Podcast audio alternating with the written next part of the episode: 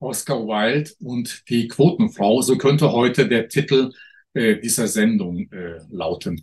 Aber was haben der irische Schriftsteller und eine Quotenfrau überhaupt gemeinsam?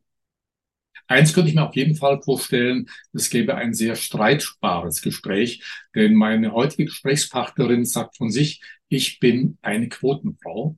Und von Oscar Wilde stammt ein sehr respektierlicher und sicherlich auch diskriminierender Satz über Frauen, denn er hat mal gesagt, Frauen sind ein dekoratives Geschlecht.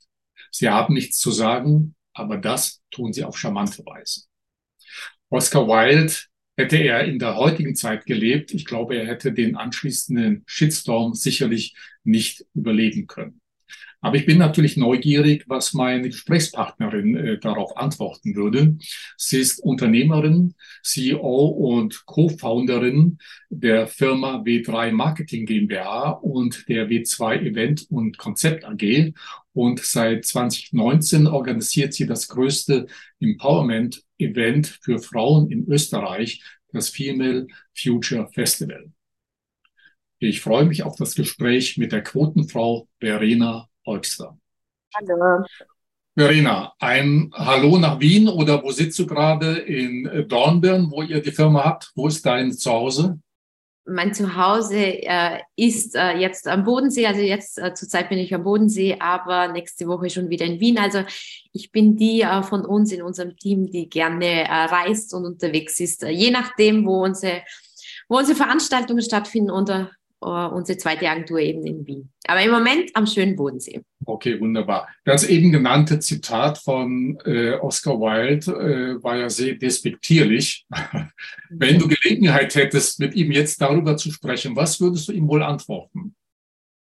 Naja, das ist ja schon sehr, sehr lange her, dieses Zitat. Ich musste schmunzeln, weil ich mir dachte, oh, wo waren wir in dem Fall im 19. Jahrhundert, wenn ich Ende des 19. Jahrhunderts, ja. ja wir sind Gott sei Dank äh, viel, viel weiter. Äh, du hast es richtig gesagt, Social Media, diesen Shitstorm hätte er nicht überlebt. Ähm, es hat sich aber auch gesellschaftlich sehr, sehr viel getan. Also ich glaube, kein Mann der Welt würde so ein ähm, Zitat nochmals machen äh, oder aussprechen. Aber er sagt ja dekoratives ähm, Geschlecht. Geschlecht mit eigentlich äh, keiner Meinung oder sollte nicht reden, aber hübsch aussehen. Äh, und äh, ich würde sehr, sehr gern mit ihm diskutieren, nur wären das wie zwei Welten. Also meine Welt mit seiner Welt und das wäre wahrscheinlich eine spannende Diskussion, die ich führen würde. Ähm, und du bist ja mit Sicherheit auch eine sehr streitbare äh, Person, Verena. Also ich denke, Freunde würde dir vielleicht nicht unbedingt werden, aber es gäbe viel zu besprechen. Er könnte mit Sicherheit auch ein bisschen von dir was lernen. Ich finde das ja spannend, wenn man unterschiedlicher Meinungen ist. Aber im Jahr 2023 ist diese Aussage definitiv nicht mehr so. Es hat sich ja auch in den letzten äh, hunderten Jahren wirklich viel getan und viel bewegt. Und äh, ich glaube, auf das kommen wir auch zu sprechen. Ja, genau. Es gibt allerdings immer noch viele Vorurteile bei Quotenfrau oder Frauenquote. Die Begriffe werden ja ein bisschen unterschiedlich gewertet. Verena, aber lass uns erstmal ein paar Worte auch über dich oder deine Firma sagen. W3 äh, äh, Marketingagentur und W2 Event und Konzept AG. Äh, was muss man sich darunter vor? Warum eigentlich die beiden Buchstaben W3 und W2? Woher kommt das? Also äh, das ist die Unterscheidung äh, zwischen Österreich und äh, der Schweiz. Also äh, der, das ist eine rechtliche Geschichte. Ähm, also das heißt W3 Create, äh, du hast noch äh, den, den, Namen, wir sind jetzt gerade, wir haben das umgewandelt, das kannst du noch nicht wissen. Ja. Äh, weil wir ganz viel kreieren, also drum W3 Create und bei W2 äh, Konzept, ähm, Event und Konzept AG, das, was was wir, ähm, wir ist äh, zugleich meine Schwester und Geschäftspartnerin äh, und mit unserem Team machen und das, was wir lieben. Und ich glaube, es uns auch ganz, ganz oft sehr gelingt, wir spüren hinein, was gesellschaftlich gerade ein Wunderpunkt ist oder wo die Gesellschaft sich hinentwickelt oder wo es auch dringend eine Transformation braucht oder eine Veränderung.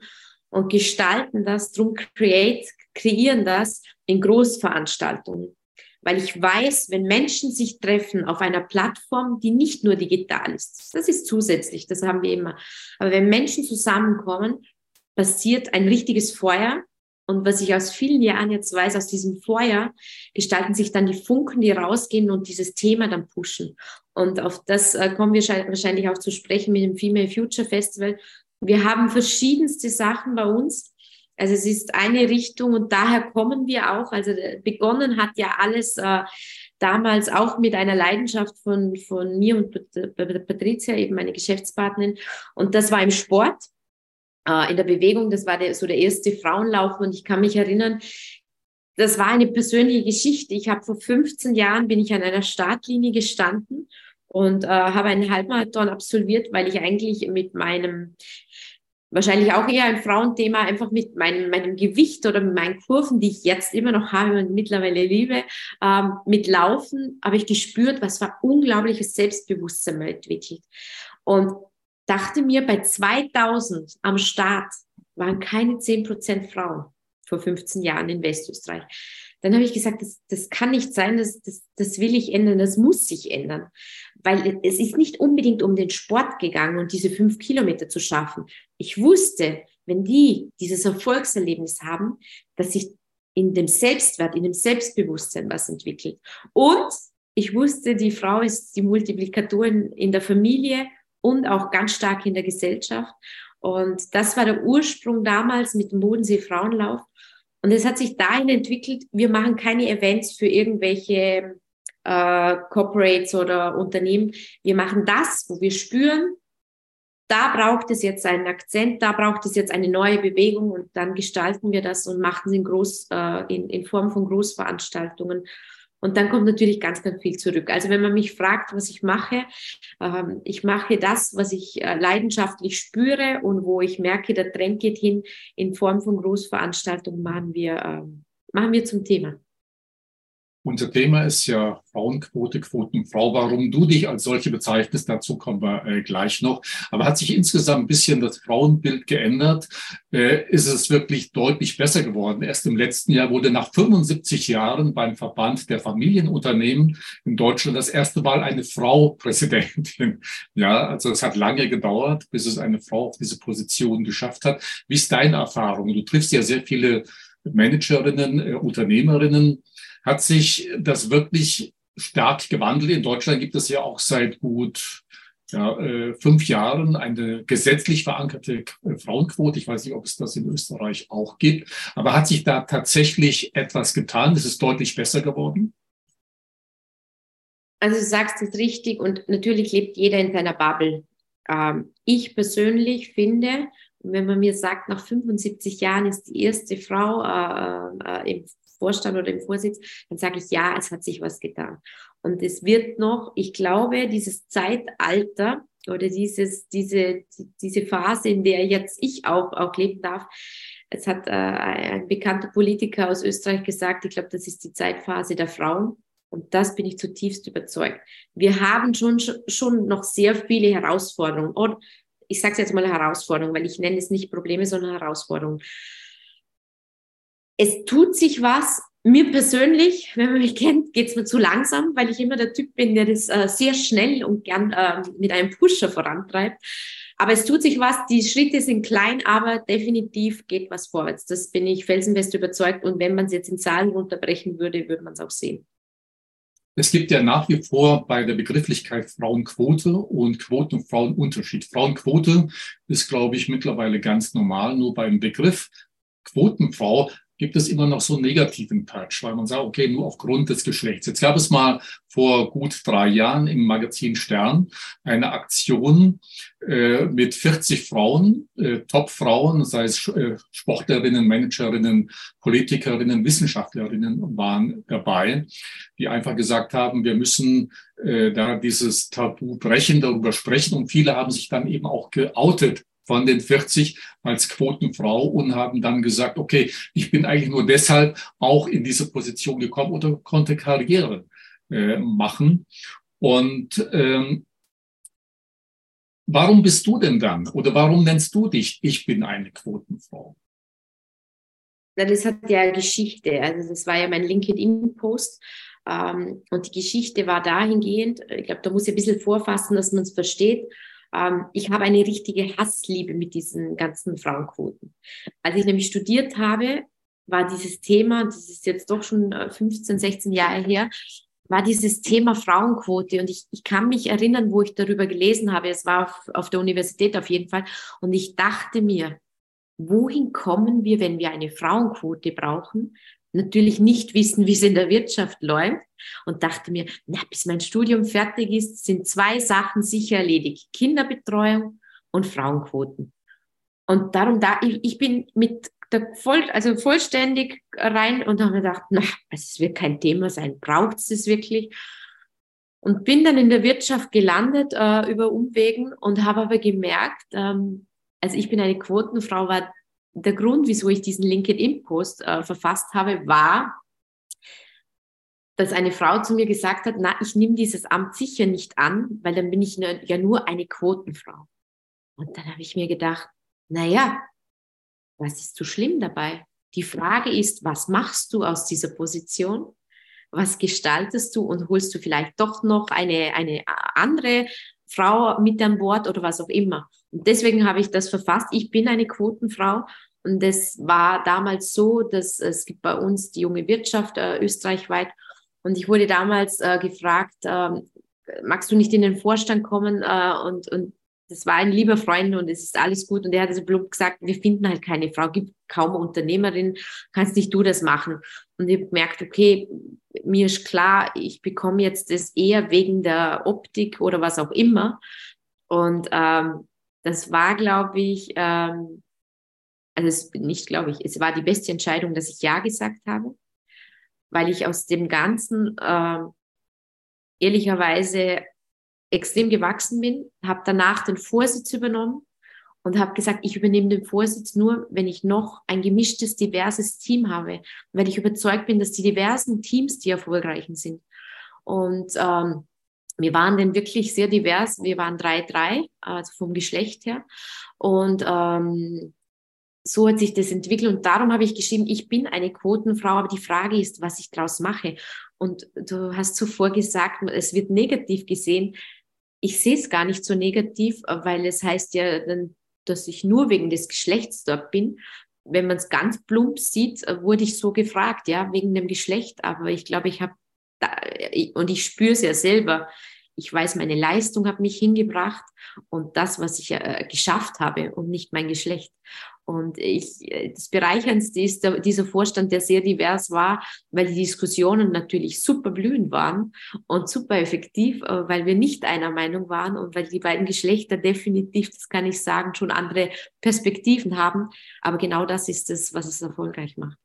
Leider gibt es ja immer noch diese Vorurteile gegenüber Quotenfrauen, auch, auch ganz aktuell äh, in diesem Jahr. Ich glaube, im Mai war es, da titelte mal die FAZ Quotenfrauen unter Verdacht, Frauenquoten können unerwünschte Nebenwirkungen haben. Da ging es um ein Experiment, über 4000 Menschen wurden befragt, ob Förderprogramme, wenn Frauen durch Förderprogramme weiter weiterkommen, ob das äh, auf Fleiß und Intelligenz äh, zurückzuführen sei oder nicht. Und wohl eine größere Mehrheit oder eine Mehrheit überhaupt hat dann gesagt, okay, äh, da stand wohl eher das Geschlecht im Vordergrund im Vergleich zu Unternehmen, wo wirklich der Leistungsgedanke im Vordergrund steht. Wie können denn insgesamt solche Denkweisen aufgebrochen werden. Denn nach wie vor doch äh, nicht wenige denken, okay, diese Frauen, auch in der Politik geschieht es ja leider immer wieder, dass man den Eindruck hat, okay, da wurde jemand äh, Staatssekretärin oder was auch immer, nur aufgrund des Geschlechts, um die Frauenquote zu erfüllen, weil eben vorgeschrieben war, okay, 30 Prozent äh, müssen jetzt eben Frauen, äh, muss der Frauenanteil äh, betragen. Also Wie kann sowas aufgebrochen werden? Was kann man dagegen tun? Ja, also ich nehme es immer noch mit Humor, aber das, was ich äh, so spannend finde, ich möchte mal gern die Quote wissen, wie viele unfähige Männer äh, in Positionen sind, äh, in denen sie nicht sein sollten äh, das dahingehend, das ist nämlich super spannend, weil ich glaube nicht, dass alle Positionen mit fähigen, leistungsfähigen, fachlich fähigen äh, Personen besetzt sind.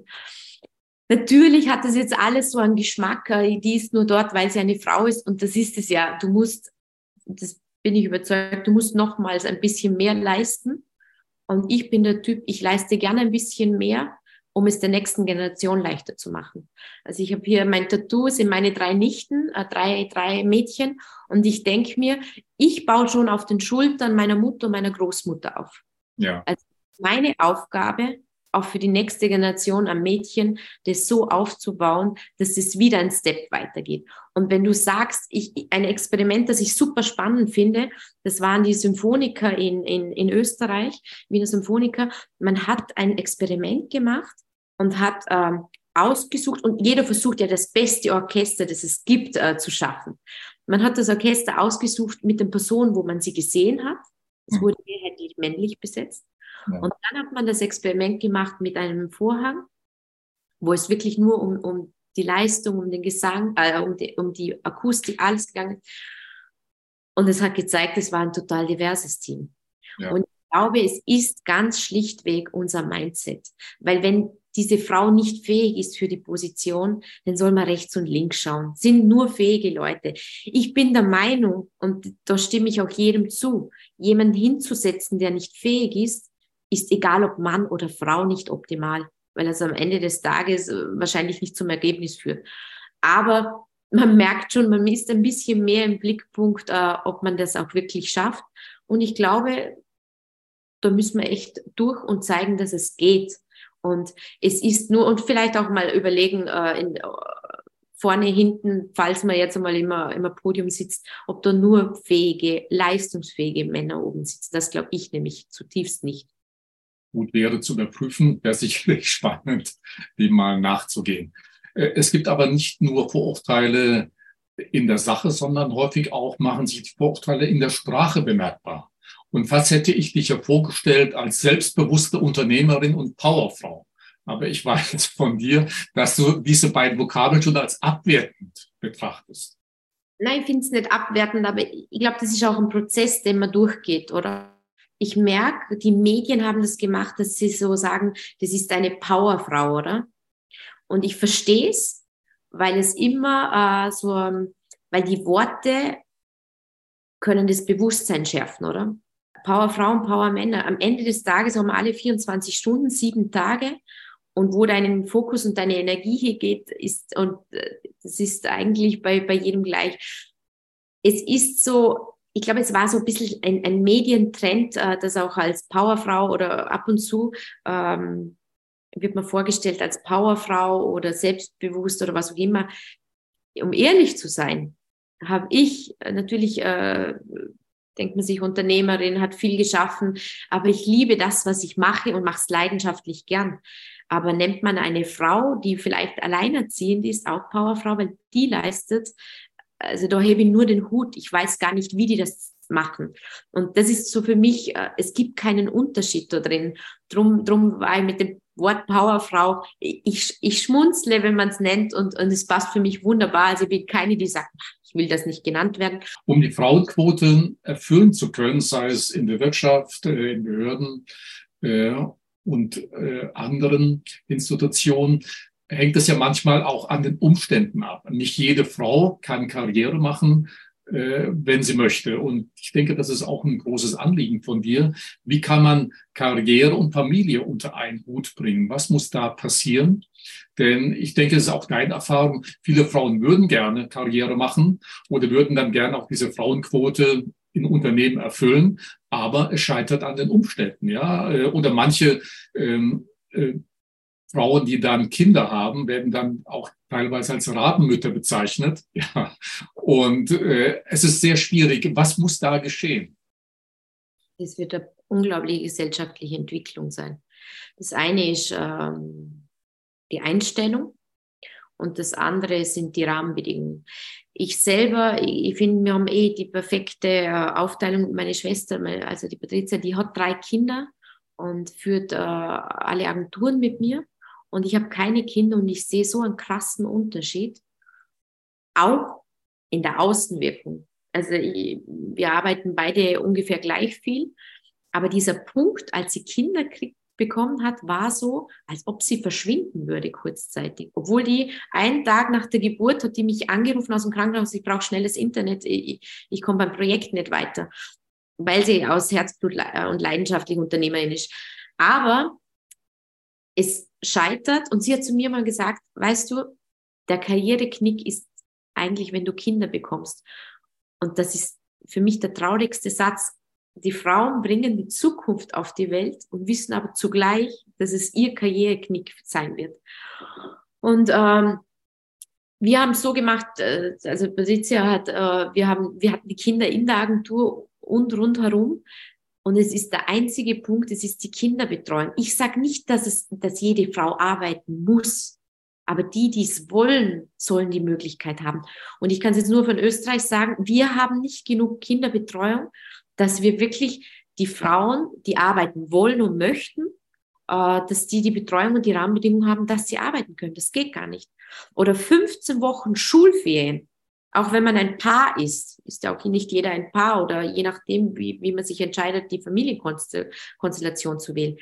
Man hat in der Regel als Angestellte ungefähr fünf Wochen. Also kriegt man zehn Wochen her. Wie soll 15 Wochen Schulferien gehen? Naja, das stimmt, ja wir reden über Fachkräftemängel, ja, wir müssen, wir müssen äh, aus dem Ausland die, die Menschen zu uns motivieren äh, und und und. Wir haben zwei Faktoren, die wir noch nicht, aus meiner Sicht nicht nützen.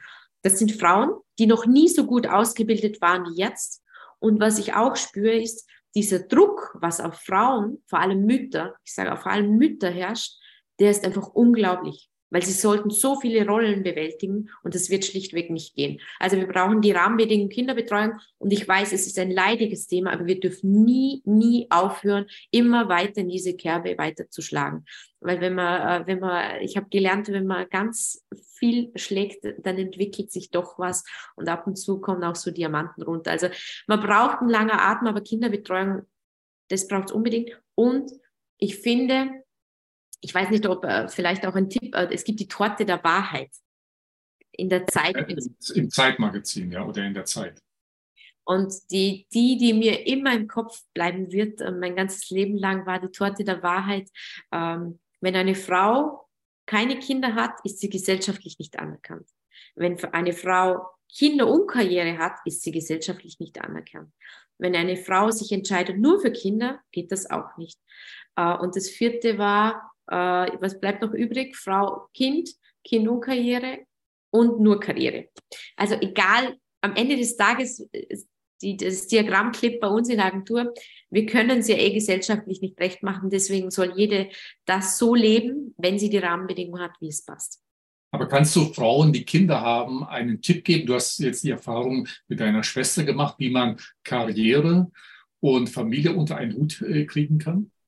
Eine gute Freundin hat immer zu mir gesagt, es ist nicht entscheidend, wenn du heiratest, es ist immer entscheidend, mit wem du Kinder hast.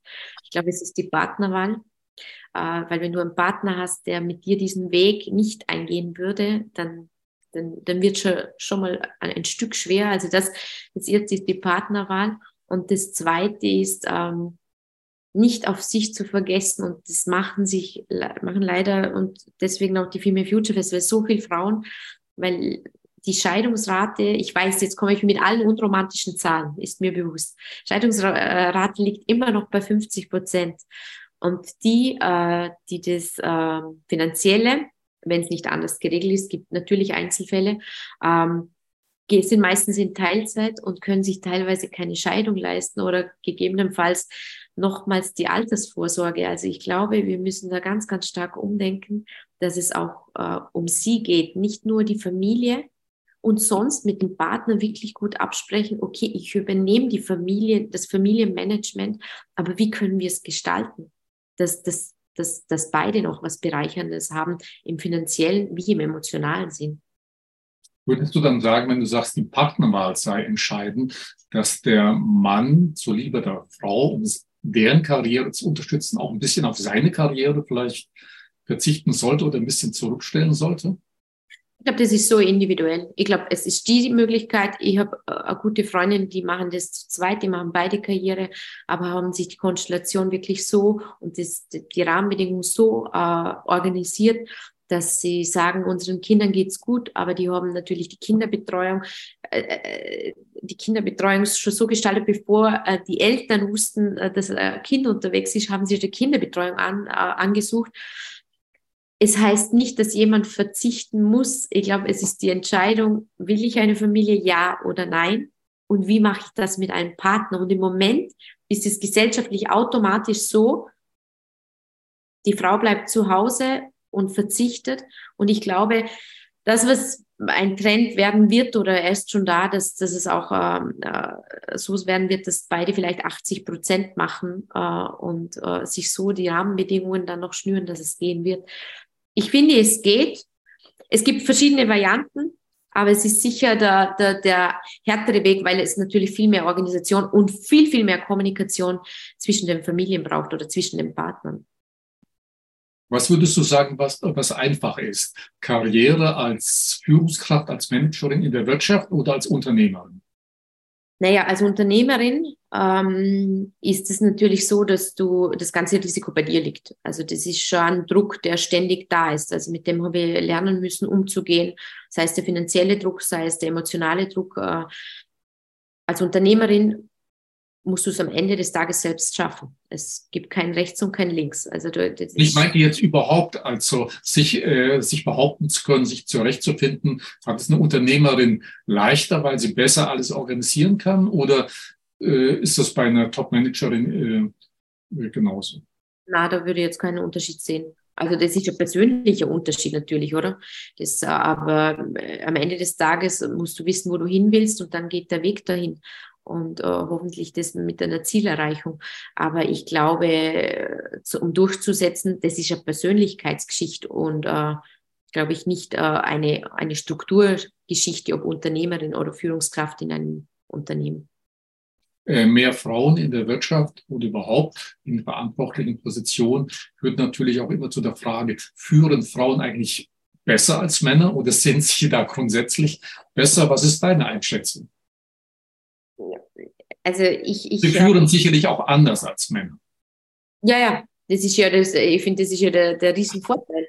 Hm. Ich, ich vergleiche es immer gern mit, der, mit einem Partner. Du bist ja auch in der Partnerschaft, sind zwei verschiedene Geschlechter also mehrheitlich gibt natürlich auch andere, aber es gibt immer so die weibliche Energie und die männliche Energie und das muss im Balance sein. Und deswegen finde ich es immer so bereichernd. Also ich finde, ich, ich liebe es, gemeinsame Projekte mit einem anderen Geschlecht zu machen, weil total andere Perspektiven reinkommen. Das ist zwar ab und zu echt anstrengender, aber ich glaube erfolgreicher. Ähm, und du brauchst, glaube ich, ich weiß nicht, ob es Mann oder Frau ist. Ich glaube, es sind die Skills, die weiblichen Skills, die man halt eher natürlich Frauen zuschreibt und die männlichen Skills, die eher Männer haben. Aber ähm, ja, es führt, es führen die Geschlechter anders, ja, weil die Skills anders sind. Äh, und das, was ich aber schon spüre, ist, ähm, wir kommen in ein, ein, ein Zeitalter oder in einen nächsten Step mit der ganzen Digitalisierung, mit der ganzen KI, wo ganz vieles, das äh, hat ja auch ähm, auch äh, die letzte Zeit äh, viel in den Medien äh, publiziert. Es wird so vieles ändern und es braucht diese ganze Kraft, dieses ähm, ganz viele männlichen Skills, nicht mehr so, wie es äh, früher war, sondern wir brauchen so die weiblichen Skills, wie so die Empathie, wie führe ich, wie spüre ich, wohin geht's.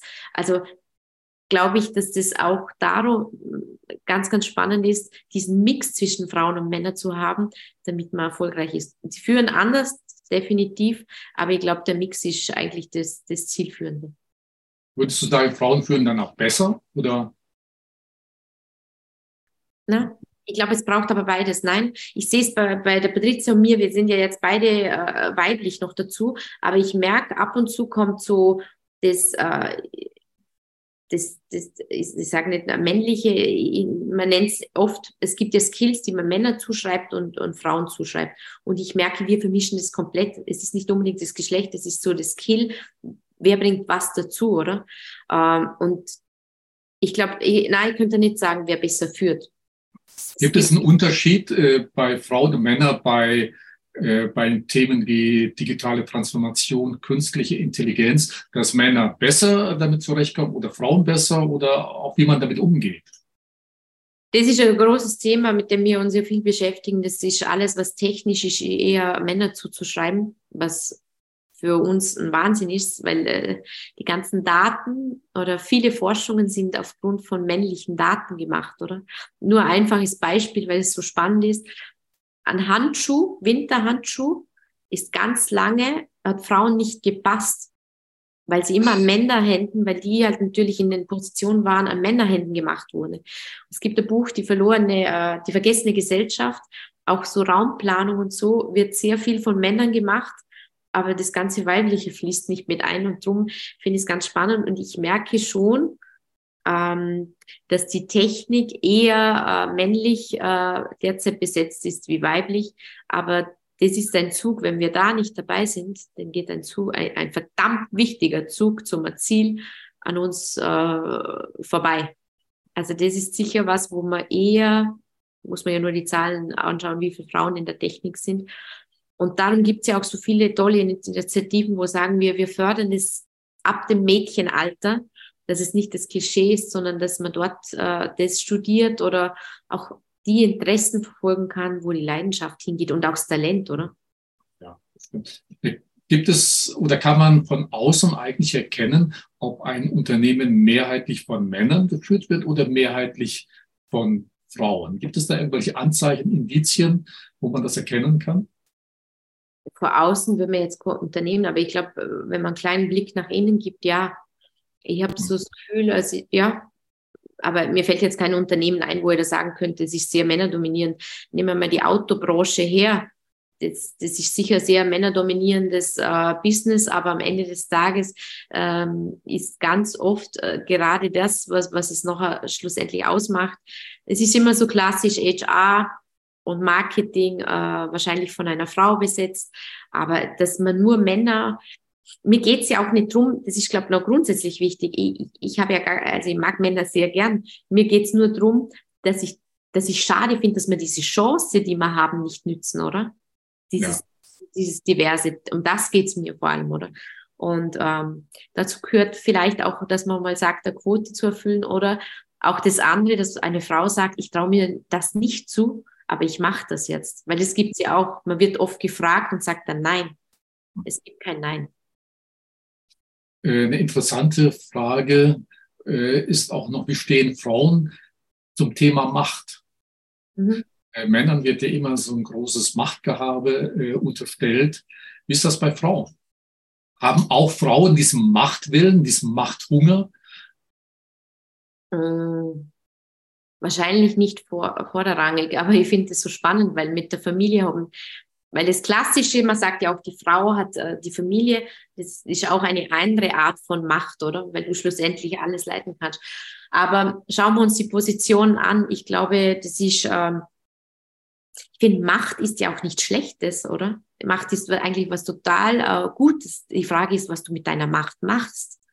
Ob ich die, wie die einsetzt. Und ich finde, äh, die, die neuseeländische Premierministerin, die hatte Macht aber die hat es wirklich ganz klar so eingesetzt, sehr sozial, ist natürlich auch eine soziale Partei und hat auch damals gesagt, ich merke, ich kann nicht mehr 120 Prozent geben, ich gehe. Und mit dem, mit dem Führungsstil kommt, kommt man in der, in gewissen Art und Weise, die haben das nicht verstanden, wie kann man eine Position aufgeben. Aber ich finde, also ich persönlich mag Macht, aber gehe sehr, sehr gut damit um, weil ich weiß, wenn ich Macht habe, dann habe ich auch die Chance, was zu verändern. Und das ist immer die Frage, wie man Macht sieht. Und die sie macht total positiv. Die Frage ist, was du damit machst. Äh, wie steht es denn beim Thema Selbstbewusstsein? Also ich habe hin und wieder auch schon Frauen gehört, die sehr erfolgreich sind. Und wenn man dann in so einer Runde zusammensitzt, dann hört man mal den Nachsatz, nicht schlecht für eine Frau, oder? Das sagen ja auch manchmal Männer, um dann die Frau äh, dann ein bisschen da äh, naja, zu ärgern und äh, haben Frauen weniger Selbstbewusstsein. Ich möchte das ein Beispiel. Wir haben ja vorhin äh, Oscar Wilde äh, zitiert und es gibt ein anderes berühmtes Zitat äh, über Oscar Wilde. Er wurde mal von der London Times gebeten, eine Liste der 100 besten Bücher aufzuschreiben. Ja. Und dann, was schrieb Oscar Wilde zurück? Es ist mir leider unmöglich, eine Liste der 100 besten Bücher zu erstellen, weil ich erst zehn geschrieben habe. Würde jemals eine Frau sagen, so etwas? Fehlt Frauen da einfach ein bisschen diese Courage zu sagen, okay, ich bin die Beste? Ich glaube, Selbstbewusstsein ist eines der, der großen Punkte. Ähm, äh, wir sehen es bei uns, wir sind zwei Jungs, zwei, zwei Mädels aufgezogen. Äh, ich behaupte, unsere Eltern haben uns alle gleich aufgezogen, aber ich habe das selber gemerkt, mein Selbstbewusstsein, ich kann mich an dieses erste Netzwerktreffen erinnern und ich bin da reingelaufen mit null Selbstbewusstsein. Ich habe keine Ahnung gehabt, wie ein Gespräch führen soll, äh, keinen Plan. Ich glaube, dieses Selbstbewusstsein. Und eines war noch, und das ist schon spannend zu teilen, ähm, ich habe immer gesagt, äh, mich vorgestellt, ja, ich bin die Verena und ich führe eine kleine Agentur und mache ein paar Sportevents, bis Vorstandskollege, ein männlicher, gesagt hat, sag mal, wie kann man sich nur so verkaufen? Du bist eine der besten, die ich kenne. Du hast die größten Sachen und deine Agentur ist nicht mehr klein. Und das war augenöffnend, ähm, weil es mir nicht wichtig war, wie ich nach außen wirke. Mir war wichtig, dass das, was ich mache, funktioniert. Und ich habe aber gelernt, dass es einen Mix aus beidem braucht. Du musst hinstehen und wirklich sagen, aus Überzeugung. Und da merke ich ehrlicherweise, wenn es nicht authentisch ist, ist es egal, ob es eine Frau oder ein Mann sagt. Also ich sitze ab und zu da und denke mir, ich schmunzle und denke mir, liebe, also wenn mein Mann erzählt, was er nicht alles kann, dann denke ich mir, pff, das ist nicht authentisch, das spürt man ja als Gegenüber. Und das ist egal, ob das ein Mann oder eine Frau sagt. Aber ich glaube, man muss zutiefst wissen, und das ist der spannende Prozess und das ist schlussendlich eine Persönlichkeitsentwicklung. Wo bin ich richtig gut? Was kann ich richtig gut? Ähm, was gelingt mir? Und das authentisch zu präsentieren und nicht ähm, äh, zu zeigen, wie toll man ist und, und, und, und darüber zu sprechen. Weil am Ende des Tages habe ich gelernt, äh, sich gut zu verkaufen ist das eine, aber wirklich Selbstbewusstsein das andere. Und ähm, selbst. Und da muss sicherlich auf beiden Seiten ein bisschen hinzugelernt werden. Es gibt auch Männer, die beispielsweise, was ich immer unmöglich finde, ja, und meine Wenigkeit. Ja, also wenn es von wenn die irgendwas äh, sagen wollen ja, und meine Wenigkeit meint dazu, finde ich immer unmöglich. Da macht sich so klein in dem Moment, so wie manche Frauen eben äh, sich entschuldigen für das, wenn sie erfolgreich gewesen sind und, und, und. Also da kann man sicherlich noch ein bisschen hinzulernen. Aber das mit dem Selbstbewusstsein, das muss ich noch äh, auf die Frage dazu sagen. Ich glaube, das ist ein Prozess, den man lernen kann. Hm. Ich glaube, es kommt niemand auf die Welt und hat das Selbstbewusstsein. Doch, ich glaube, aber es wird irgendwann, irgendwann passiert was. Und ähm, ich merke aber oder spüre, dass eine neue Generation mit ganz einem anderen Selbstbewusstsein aufwächst. Und ähm, am Selbstbewusstsein, das ist sicher die Grundlage und die Basis daran zu arbeiten, wenn ich jetzt speziell an Frauen denke, weil, was ich merke und was mir selber auch oft nicht gelingt, wie oft man sich in Frage stellt in Bezug auf Aussehen, in Bezug auf Aussagen, in Bezug, ich habe keine Ahnung, und ich habe gelernt, es ist mir sowas von egal, wenn es für mich stimmig ist. Und wenn ich mal meine, äh, das ist ja, zu mir hat mal jemand gesagt, nervt es dich nicht, äh, dass man immer gut aussehen muss? Und ich habe gesagt, es ist doch so herrlich. Wir können uns so wandeln, wir Frauen. Weil wir müssen nicht nur einen Anzug tragen, sondern wir können alle Farben tragen, alle Outfits. Wir können die Haare hoch machen, wir können uns schminken, wir können uns nicht schminken. Und ich bin wieder der Typ drum, ich komme immer von der positiven Seite, dass ich sage, ich habe ja alle Möglichkeiten. Und wenn es jemand nicht gefällt, dann ist es nicht meines, weil es für mich stimmig ist. Äh, es scheint ja auch immer mehr so zu sein, dass Männer äh, ja ein bisschen Angst haben von dieser Frauenquote oder dass die Frauenquote immer erfolgreicher wird. Ein Problem für Männer. Äh, es gab äh, auch in diesem Jahr mal zwei Headlines. Die Frauenquote bremst Männer aus oder verloren gegen die Quotenfrau. Und ein Topmanager sagte mal vor ein paar Jahren, dass Männer auf Empfehlungslisten von Headhuntern nur noch eine Alibi-Fraktion hätten. Also wohin mit den Männern? Nehmen wir mal in den Arm. Na, alles gut.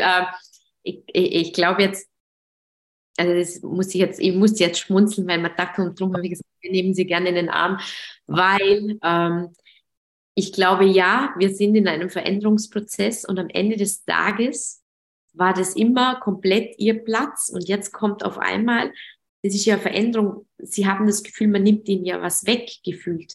Also so verstehe es ich und so habe ich auch mit Männern, weil ich will das ja verstehen. Äh, und ich habe echt mit vielen Männern gesprochen und der eine meinte, ja, aber ich habe mich damit beschäftigt. Eigentlich nimmt man uns ja was weg. oder eine nächste ähm, Position oder und ich habe gesagt, na, ihr bekommt was dazu eigentlich. Natürlich, äh, ich glaube, dass dass äh, jemand dazukommt, äh, der total andere Skills hat, der andere Perspektive hat, aber es wird natürlich eine Veränderung sein. Bislang war das natürlich so eine ein, ein ein Spielfeld, wenn man es im Fußball äh, sehen will, äh, ein Spielfeld und die Spieler waren ganz klar und jetzt äh, werden aber Spieler ausgewechselt und äh, schlussendlich ist es ein Kampf, wer bekommt das. Und jetzt haben wir aber eine, teilweise eine Quote, wo klar ist, auf dem Spielfeld wird diese Person äh, kein Mann sein. Und das ist, man verliert was und das ist eine Veränderung. Und mit Veränderung kann, kann man schwer umgehen. Aber es war der Ali Malocci, das ist auch ein Speaker bei uns oder mit dem wir sehr oft äh, zusammenarbeiten, der gesagt hat, es ist auch für uns Männer ein Prozess und das müsst ihr verstehen und ich verstehe es zutiefst. Ich führe aber auch sehr, sehr gern die Gespräche, äh, weil man auch weiß bei mir, dass sie nicht aggressiv sind und weil sie positiv sind. Ich glaube, das muss man schon gegenseitig verstehen und ich verstehe auch die Männer, die sagen, puh, da wird vielleicht eine Position oder für uns Männer weniger sein. Ähm, aber das ist normal, äh, das ist normal die Veränderung des Lebens sondern die glaube ich und ich glaube auch, ähm, dass es nicht etwas wegnehmen ist, sondern dass es was Bereicherndes ist äh, für beide am Ende des Tages. Du hast ja kurz mit so einer Formulierung begonnen, man müsste die Männer in den Arm nehmen. Ja, nein, ich habe Früher, früher war es äh, ja tatsächlich so, dass häufig Männer für die Frauen eine Lanze gebrochen haben, damit, damit die vorankommen.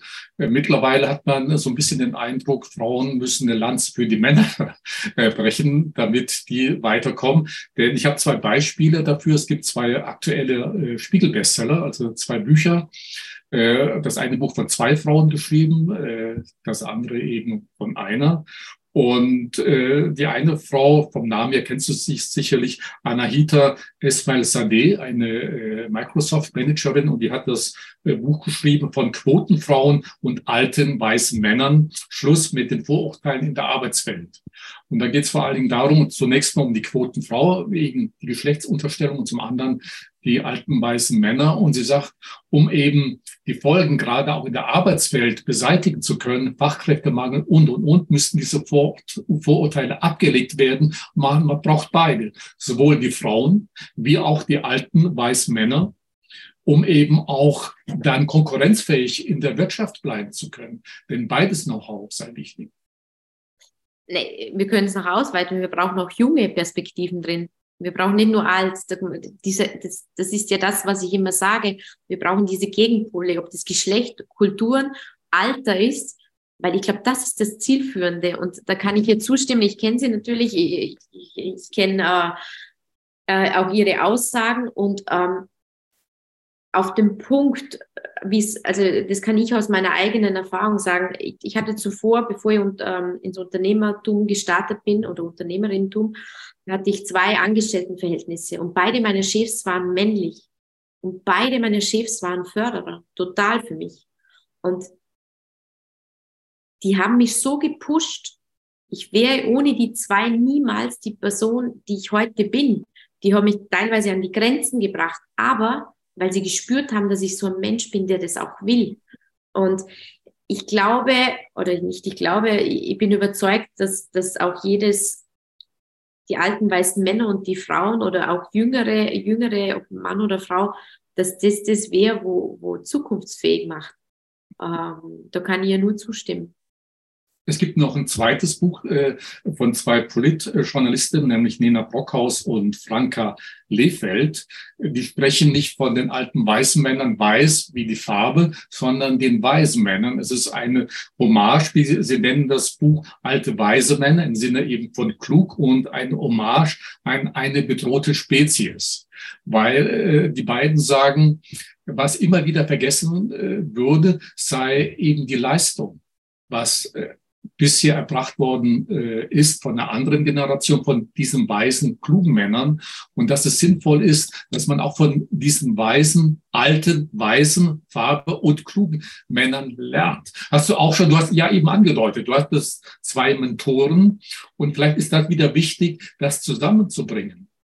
Ja, ja. Nicht, oder Alte haben nichts mit Wissen, Know-how äh, und so weiter zu tun. Und ich denke, diese weisen Männer im Sinne von klug, da können wir alle eine ganze Menge lernen. Denn die haben die Leistung bisher gebracht. Wir haben die Wirtschaft oder ein Land wie Deutschland oder Österreich erst dahin gebracht, wo die beiden Länder heute sind. Und die junge Generation kann all diese Vorteile genießen. Das habe ich zuvor gemeint. Ich glaube, du brauchst die Erfahrung.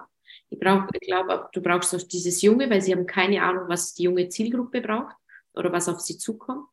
Ich glaube, du brauchst diese weiblichen Skills und du brauchst diese männlichen Skills. Das ist das, was man mir natürlich nicht mehr zuschreibt, weil ich natürlich sehr in dieser weiblichen Rolle bin ähm, und auch sehr viel in diesem Bereich natürlich vorwärts pushe. Aber schlussendlich wird dieses Diverse sein. Was ich aber auch spüre ist, und es geht mir ja oft, ich sitze ja auch in Gremien, wo es heißt, man muss jemandem vorschlagen. Und diese weißen alten Männer, ihnen ihnen, ich, ich tue mir mit dem Wording schon ehrlicherweise total schwer. Ich, ich nenne es einfach mit den erfahrenen Managern oder mit den erfahrenen Männern. Sie stellen halt ganz oft, äh, du sitzt sogar am Tisch und du merkst, sie überlegen, welchen Mann kann ich gerade vorschlagen. Bis ihnen kommt, na, da sitzt eigentlich jemand, es gibt auch andere Geschlechter und sie kommen auch, was ganz spannend ist, nicht als erstens auf die Idee, einen Aufsichtsrat mit einer ganz jungen oder einem ganz jungen zu besetzen, wo noch total unerfahren ist, ja, aber weiß, wie der Markt sich entwickeln wird, hat dieses Gespür, wohin das es gehen wird. Und das ist ja auch das, was alt und jung so spannend machen würde. Der Junge kann von der Erfahrung profitieren und der Erfahrene kann von diesem jungen, neuen Spirit, was profitieren. Das meine ich eben. Es wäre dieser Gegenpol so spannend. Aber natürlich ist das der anstrengendere Weg, weil da kommen verschiedene Meinungen auf, aufs Ding. Ähm, also darum habe ich zuvor gesagt, damals, als ich diesen Vorstand hatte mit drei Frauen, drei Männern aus verschiedenen Branchen, das waren sehr diskussionsreiche Vorstandsmeetings. Äh, Verena, ich habe noch eine letzte Frage an dich. Wie siehst du die zukünftige Rolle der Frau als Unternehmerin und in der Gesellschaft? Große Frage. Ja, eine große Frage an eine große Frau. ja, ähm, ich sehe es so und da werde ich nicht aufhören, dass, dass die Zukunft so aussehen wird, dass es egal ist, welches Geschlecht du hast, für welche Position. Und dass das jeder so machen kann und will, wie es stimmig ist. Ich verstehe nämlich auch nicht, wenn mir ein Mann sagt, ich bin in die Karenz, meine Frau ist arbeiten aber ich habe mich überhaupt nicht wohlgefühlt, weil gesellschaftlich war es nicht anerkannt. Aber er hat gesagt, ich habe das zutiefst gemacht und er hat zwei Kinder. Er hat es beim ersten Kind gemacht, beim zweiten nicht. Und sagt nach sieben Jahren zu mir, ich habe zum ersten Kind eine andere Bindung als wie zum dem zweiten, weil ich das nicht mehr gemacht habe. Und nur aus einem Grund. Und da, da spannt sich jetzt dieser Bogen aus dem gesellschaftlichen Grund. Am Ende des Tages muss es jeder so die Konstellation wählen, wie es für einen stimmig ist, wie es passt und immer mit dem Hinblick, umso diverser wir es machen, umso erfolgreicher sind wir in der Wirtschaft und auch in der Gesellschaft. Und ich glaube, es ist die größte Aufgabe, aber die kann genau bei einem Mensch beginnen, bei sich selber, dass dieses Gesellschaftliche, dass man, weil es passiert auch mir, nehme mir nicht aus, dass ich mir denke, na, aber komisch. Und ich oder dass, dass, ich, dass ich so die Vorurteile, das passiert sogar mir, wo ich mich echt viel damit beschäftige, dass die immer noch da sind und ich mich selber an der Hand nehmen muss und sage, hey, das ist nicht deines und das ist der gesellschaftliche, gesellschaftliche Bubble, äh, die, die so müsste es sein. Aber am Ende des Tages glaube ich, dass es gesellschaftlich genau für dich passen muss und der Weg, wo du willst. Hättest du denn noch? Ich glaube, dass die Frauen äh, ich glaube, dass das eine große Transformation für Frauen und für Männer die nächsten, ich weiß nicht, wie lange ich leben darf, aber diese Zeit werde ich nutzen, dass ich hier äh, äh, so gut wie möglich ein Footprint für die nächste Generation lege. Das erinnert mich eben das Tattoo, wenn ich es anschaue, denke ich mir, na, vielleicht ist das jetzt nicht der einfache Weg, vielleicht ist es auch eine Mehrdiskussion. Ähm, und rede mit einem Mann oder einem Vater, wenn ich ihn frage, aber du willst auch, du willst einfach nur, dass deine Tochter gleich aufwachsen kann mit den gleichen Chancen wie dein Sohn. Dann habe ich noch nie erlebt, dass ein Vater sagt, na, überhaupt nicht. Und ich glaube, dahin müssen wir gut arbeiten. Und ich habe natürlich Verständnis für die Männer, weil das ist jetzt so oft gekommen. Natürlich habe ich Verständnis für die Männer. und begleite sie sehr gerne in dieser Veränderung, äh, die für uns beide anstehen wird. Weil ja scheinbar mehr Männer mit Frauen dann den Problemen haben. Hättest du denn noch einen Tipp für uns Männer, wie wir besser mit erfolgreichen Frauen umgehen können? Ich, ich, ich merke immer, ähm, ich finde, das ist immer so ähm, eine Faszination, wenn jemand erfolgreich ist, gerade als Frau, weil zu mir wurde schon gesagt, aber du bist ja als Frau, ja, dann denke ich mir immer, macht es einen Unterschied. Ähm, ein Tipp, ne, ich glaube, glaub, so behandeln, ähm, dass es einfach schlichtweg Erfolg ist. Und ich möchte ehrlicherweise sagen, was ist Erfolg? Was ist es? Ist es eine Position? Ist es äh, eine Bilanz? Was ist Erfolg? Und am Ende des Tages, äh, ich glaube, ich, also wenn ich einen Tipp geben darf, allgemein, nicht nur auf erfolgreiche Frauen, weil, wie ich zuvor gesagt habe, was genau ist als Erfolg definiert, dann glaube ich, ist es äh, ein Tipp, äh, sich zurückzunehmen und zu denken, okay, wenn das jetzt meine Tochter wäre, was würde ich machen? Ich glaube, das hilft ganz oft, äh, auch in der Perspektive und auch, auch in der Wahrnehmung, äh, weil dann ist es spätestens so, dass man sagt, na, es dürfte eigentlich keinen Unterschied machen, ob es mein Sohn oder meine Tochter ist. Ich glaube, das hilft immer ganz, ganz stark. Und äh, es ist ja so ein Klischee, dass Männer Angst vor erfolgreichen Frauen haben. Das sehe ich nicht so. Ähm, ich glaube, es ist äh, ein bisschen eine Veränderung oder denkt sich, hui, aber ich, ich sehe das nicht so. Und sonst gar, kann man ja vielleicht voneinander profitieren, so wie sie. Sehr simpel eigentlich. Ja, äh, Verena, noch was Persönliches. Was ist denn das Wichtigste, was man über Verena Olster wissen sollte?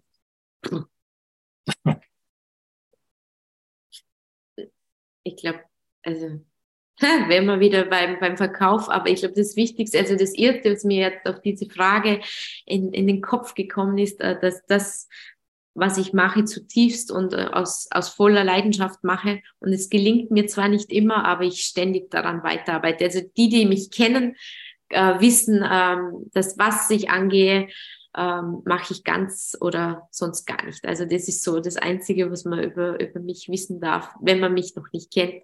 Ähm, das ist so der erste Ding. Aber ansonsten ähm, glaube ich, bin ich, ähm, habe ich die Chance, ähm, das kommt mir ganz oft, äh, sehr privilegiert zu sein, weil ich in, in, in Österreich oder ich glaube auch in, in Deutschland, weil wir eigentlich alle Chancen mehr oder weniger haben und es an uns liegt, was wir draus machen. Und die Zeit, ähm, die rennt, weil man, das ist immer so spannend, wenn man sagt, naja, ich hat, war dieser Tag, sondern es ist ein Tag weniger in deinem Leben und ich stehe wirklich, ich, es gelingt mir nicht immer, aber ich stehe auf und denke mir, was mache ich mit dem Tag, dass es ein bisschen besser wird äh, für mich und für alle anderen. Ähm, das klingt jetzt sehr, sehr, sehr poetisch und romantisch, aber so die große Vision ist eigentlich das von mir und deswegen äh, der erste Satz, äh, man sollte wissen, dass was ich mache leidenschaftlich gern.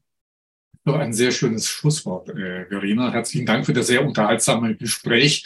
Äh, vielleicht noch zwei Dinge. Du machst auch einen Podcast, der heißt Die Quotenfrau.